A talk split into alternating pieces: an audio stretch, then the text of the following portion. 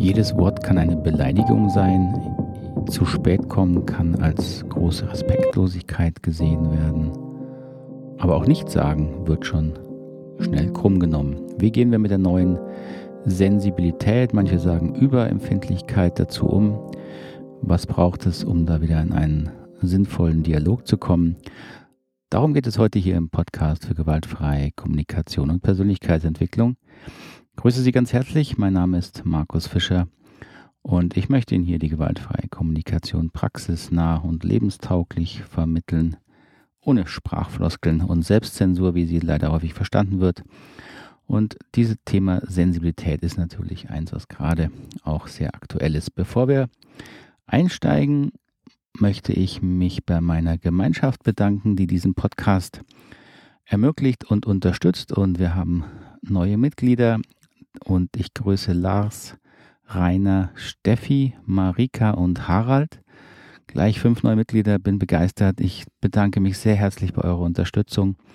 Ihr macht diese Arbeit hier wirklich leichter und möglich. Und ich freue mich auch, wenn ich weiß, dass ich diesen Podcast eben nicht nur ins Leere spreche, sondern so ein paar Stimmen und Gesichter mittlerweile auch dazu kenne. Herzlich willkommen und meldet euch, wenn ihr Fragen und Kommentare habt. Ich selbst bin ja viel in Gruppen unterwegs, berate in schwierigen Gesprächen, moderiere Gespräche und dabei komme ich natürlich auch viel mit. Vor allen Dingen, wie in diesen Gruppen gesprochen wird.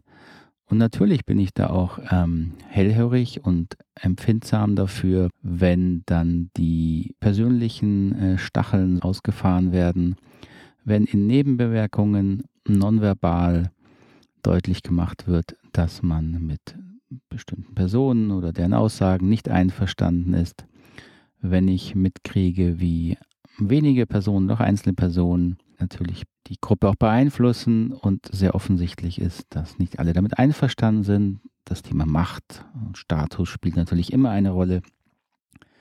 Und deswegen bin ich äh, natürlich sehr nahe dran an diesem Thema ähm, Sensibilität in Gruppen. Was wird als Angriff wahrgenommen, was wird als äh, Gegeneinander wahrgenommen, worauf muss man Rücksicht nehmen untereinander, was ist da hilfreich, was ist weniger hilfreich. Also ich kenne diese sehr sensible Seite natürlich auch und die empfinde ich in mir durchaus auch. Auf der anderen Seite erlebe ich natürlich auch Identitätsdebatten, sogenannte kulturelle Aneignungen. Äh, Bücher dürfen heute nicht mehr so verbreitet werden wie noch in meiner Kindheit, weil da Begriffe drinstehen, die manche Menschen verletzend erleben. Es geht um politische Korrektheit, um gendergerechte Sprache, um Mikroaggressionen, Mikrobeleidigung, Mikroentwertung, wie man es heute nennt, um die kleinen Machtgesten bei der Arbeit, wie ich sie neulich in einem Artikel der Zeitung Neue Narrative entdeckt habe. Also hier entwickelt sich eine Bewegung, die sozusagen die eigenen Gefühle des Betroffenseins, des sich verletzt fühlens in den absoluten Mittelpunkt stellt und sozusagen behauptet, ja, jetzt muss man alles verhindern, damit ich mich verletzt fühle, beziehungsweise ich muss mich so verhalten, dass ich niemanden verletzen darf. So, das bringt natürlich eine neue Qualität in diese Sensibilitätsdebatte und das möchte ich heute mal aus verschiedenen Blickwinkeln einfach ein bisschen betrachten. Zum einen möchte ich einsteigen mit der Unterstützung dieser Sichtweise. Die Tatsache, dass wir heutzutage auf die Gefühle, subjektive Wahrnehmung, auf die auch Verletzlichkeit unserer Seele, unseres Innenlebens wesentlich mehr Wert legen als noch meine auch Elterngeneration. Natürlich auch bestimmt als ich noch äh, in meiner Kindheit sozusagen erlebt habe.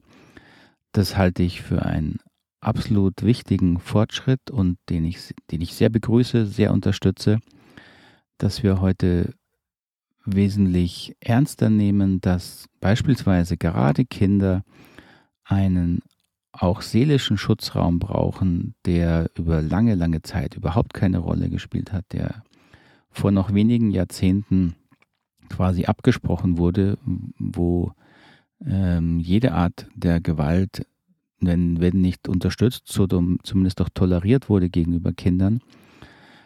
Heute sind wir da also wesentlich, ähm, ich würde sagen, wirklich aufgeklärter, informierter, ähm, nehmen diese Themen sehr viel ernster und das halte ich für einen fantastischen Fortschritt. den möchte ich auf keinen Fall vermissen und hinter den möchte ich auch nicht mehr zurückfallen. Nun erleben wir aber aus meiner Sicht ein sozusagen äh, Umschwingen dieses Pendels in das andere Extrem, indem wir beispielsweise sagen, ja, diese Empfindsamkeit, die ist jetzt nicht nur bei Kindern gegeben, sondern die ist sozusagen auch bei Erwachsenen noch vorhanden und muss man genauso Betracht ziehen und schützen. Und auch da würde ich sagen, ja, da ist ein Teilbereich, wo wir das wirklich ernster nehmen müssen wo wir uns das gemeinsame, das Zusammenleben, das Zusammenarbeiten schwer machen, wo wir Konflikte auf eine Art austragen, die destruktiv ist, die zu seelischen, psychischen Belastungen und Verletzungen führen. Also auch dort finde ich es wichtig, dass wir diesen Bereich ernst nehmen. Und natürlich bin ich in diesem Bereich beruflich tätig, deswegen wäre ja unsinnig, wenn ich sagen würde, nein, das, das finde ich Quatsch. Aber, und jetzt kommt ein großes Aber, ich erlebe eben auch wirklich ein Umschlagen der Aufmerksamkeit, der Bewertung. Und dieses Umschlagen nehme ich natürlich besonders wahr, weil in, in meiner Arbeit geht es ja sehr viel darum, dass wir bewusster werden, Selbstverantwortung zu übernehmen, an den Themen arbeiten, wo es uns schwer, schwerfällt, Selbstverantwortung zu übernehmen. Und dieses Thema Übersensibilität, Überempfindlichkeit hat aus meiner Sicht viel damit zu tun, dass hier sozusagen das Thema genau umgedreht wird. Hier wird hier nicht gesagt, ähm, wenn ich jetzt einem Wort angesprochen werde, das mir nicht gefällt und ich mich dann verletzt fühle oder darüber ärgere, dann übernehme ja nicht ich Verantwortung dafür, dass ich mich ärgere und ähm, muss damit lernen umzugehen, sondern die Verantwortung wird völlig auf das Gegenüber geschoben. Also man darf eben dann so etwas nicht mehr sagen, damit ich nicht verletzt werde. Und es geht ja noch weiter, dass das nicht nur jetzt im Individuellen so gehandhabt wird, das könnte man ja dann noch individuell besprechen, sondern es werden ja auch gesellschaftliche Forderungen daraus gezogen, die aus meiner Sicht aus einer im Moment noch relativ, relativ kleinen Gruppe kommen, die aber aufgrund dieser subjektiven Gefühlsdominanz sehr prägnant ist und der man schwer sozusagen etwas entgegensetzen kann, ohne dass man sich gleich ähm, auch wieder einer Bewertung ausgesetzt sieht, dass man das äh, unsensibel sei, bis hin zu, dass man gegen Gleichberechtigung sei und, und, und, all die Bewertungen, die dann kommen. Hier heizt sich also die Diskussion dann ganz, ganz schnell auf und an und führt auch zu zunehmendem gegenseitigen Unverständnis und weiterer Spaltung. Und diese Spaltung halte ich für zum einen unnötig und in der Summe auch für ähm, nicht ganz unkritisch, weil wir natürlich in unserer Gesellschaft lernen müssen, mit diesen Themen sinnvoll umzugehen und an alleiniges, sich jeweiliges Zurückziehen in die eigene Blase und Community und dann in dem Verweilen, ja, die anderen sind die Bösen, das finde ich nicht sinnvoll. Und diese mangelnde Kommunikationsfähigkeit gilt natürlich im Prinzip für beide Seiten. Ja, das gilt für die Seite, die eher auf diese aus meiner Sicht radikalen Forderungen nach Schutz steht, als auch die Personen, die dann sich damit auch konfrontiert sehen und dann damit wiederum nicht sinnvoll umgehen können. Und deswegen müssen wir, denke ich, mehr, wie man es heute nennt, Resilienz entwickeln. Wir müssen die Fähigkeit entwickeln, mit herausfordernden, schwierigen Situationen sinnvoll, erwachsen und konstruktiv umzugehen. Und das gilt, wie gesagt, für beide Seiten in diesem Thema. Für die Seite, jetzt sage ich mal, die sich als übersensibel sieht, kann natürlich an ihrer eigenen Resilienz arbeiten. Also wenn sie sich da ein Stück weit angesprochen sehen und jetzt nicht gleich alles abwehren und sich dann abgewertet sehen durch mich, was überhaupt kein, überhaupt nicht mein, mein Impuls hier ist.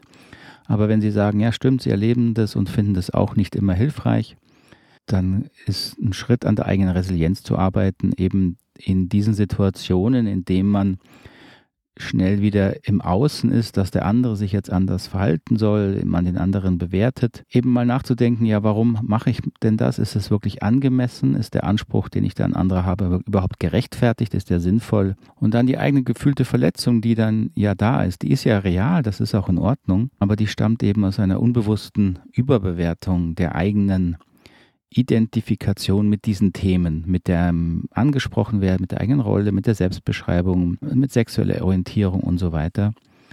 Und diese, ich nenne es jetzt mal Überidentifikation, geschieht unbewusst, das ist nicht schlimm, aber man kann das bewusst bekommen, man kann verstehen, warum man sich an so einem Thema eben dann so festhakt, warum das so Wichtigkeit bekommt. Und das hat dann häufig auch biografische Ursachen, weil das natürlich eine Art ist, wie man vermutlich seine Zugehörigkeit sicherstellen wollte, auch den eigenen Selbstwert finden muss, die eigene Rolle in der Gesellschaft. Also alles ganz normale Prozesse, die wir alle durchlaufen. Und wie häufig passieren dann eben Überentwicklungen oder Unterentwicklungen und daran kann man arbeiten. Also wenn Sie sich auf der Seite sehen, kann man da eben auch an der eigenen Resilienz ein Stück weit ähm, mehr Klarheit und Bewusstheit reinkriegen. Für die andere Seite jetzt in diesem Thema, also für die Angesprochenen dieser Übersensibilität, also die, die sozusagen dann gesagt bekommen, du musst dich anders verhalten, ich erwarte von dir das und das, ähm, gilt natürlich Ähnliches. Auch da eine gesunde Resilienz entwickeln. Das heißt, die eigenen Bedürfnisse, die eigene Sichtweise, den eigenen Standpunkt genauso klar, ruhig und empathisch formulieren und dann im Gespräch verhandeln.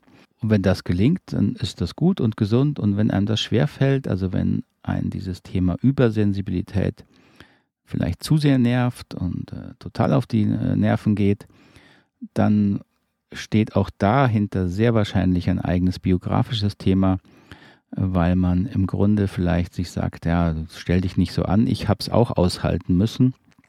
Und da höre ich natürlich dann schon wieder die eigenen, in meinen Begriffen hier Empathielücken, also die eigenen biografischen Erfahrungen, dass ich vielleicht selber nicht so gut versorgt war, dass niemand auf mich so Rücksicht genommen hat. Also im Grunde, dass man die eigene Empfindlichkeit, dass die nicht so ernst genommen wurde in der eigenen Biografie und es einem deswegen heute auch schwerfällt, andere Menschen damit zu akzeptieren, die das eben tun. Das ist dann eine typische Form der Projektion. Und im Grunde macht man dann das genau das Gleiche. Man wirft dem anderen also was vor, was einen nervt, so wie es gerade der andere auch gemacht hat. Das ist ein ganz typisches Muster in diesen Themen. Alles nicht schlimm, passiert. Aber auch da kann man eben dann äh, dran lernen. Also die eigene Sichtweise vernünftig ins Gespräch zu bringen und dabei ruhig und verbindend zu bleiben, also im Gespräch zu bleiben. Das ist aus meiner Sicht ja immer das Zentrale. Schwieriger wird das Ganze natürlich, wenn jetzt sowohl die eine wie die andere Seite sich sozialen Normen und Gegebenheiten ausgesetzt sieht, die eben die eigenen Gefühle und die eigenen also die eigenen Gefühle verletzen oder die einen sozusagen einschränken, je nachdem, auf welcher Seite man da steht. Und das ist ja im Moment auch der Fall. Das heißt, vielen, in vielen Einrichtungen, auch in der Einrichtungen, ähm, müssen Sie jetzt beispielsweise bestimmte ähm, Begriffe, dürfen Sie nicht mehr verwenden, andere müssen Sie verwenden. Wenn Sie auf der Seite stehen, dass Sie das gut finden, dann erleben Sie, dass Sie noch in vielen, vielen Bereichen eben zum Beispiel diese gendergerechte Sprache nicht erleben und sich dann verletzt sehen, äh, diskriminiert sehen. So, das ist eine Tatsache. Also das gilt für uns alle. Und jetzt in dem Bereich halte ich es für wichtig, dass man auch da lernt, wieder erwachsen sozusagen mit Themen umzugehen, die ich eben nicht in der Hand habe, die ich nicht sofort kontrollieren kann, die ich nicht verändern kann. Das heißt nicht, dass man sich dafür nicht einsetzen kann. Das ist ja okay. Das passiert bei uns dann in mehr oder weniger äh, abgestuften Prozessen, ja, über Mitbeteiligung, über Mitsprache, über Demokratieprozesse und so weiter. Und das ist eben der Weg, wie auch in unserer Gesellschaft Veränderung dann angestoßen wird. Aber das wird ja nie dazu führen, dass die Gegebenheiten so sind, dass sie 100% damit zufrieden sind. Und dann ist immer die Frage, wo lege ich jetzt meine Aufmerksamkeit hin? Auf dem Bereich, wo ich eben innerlich immer dagegen kämpfe, dass die Welt, die Gesellschaft da draußen total ungerecht ist. Oder ob ich akzeptiere, dass die Welt da draußen natürlich nie so sein wird, dass meine Bedürfnisse darin hundertprozentig erfüllt werden, sodass ich rundum äh, genährt und glücklich bin. Der Wunsch dazu, das ist ein sehr nachvollziehbar und sehr verständlicher Wunsch, der eher ein, sag ich mal, sehr kindliches, junges Bedürfnis natürlich ausdrückt, was in der Kindheit, frühen Kindheit auch erfüllt werden kann und da sollte es auch erfüllt werden. Also diesen Eindruck von, die Welt ist gut, die, Welt, die Welt sorgt wirklich für mich. Das ist diese Ebene der Bedürfnisse, die in der frühesten Kindheit ähm, erfüllt werden muss, damit dieses innere Erleben in uns bleibt, ah wir sind hier in der Welt okay, es ist im Grunde, ist es okay und natürlich kann man, gibt es da natürlich ähm, Themen, die mir nicht gefallen. Wenn man das gar nicht so sehr äh, erlebt hat oder zu wenig erlebt hat, dann glaube ich, bleibt schnell dieses grundsätzliche, die Welt da draußen ist nie in Ordnung und ich muss immer kämpfen.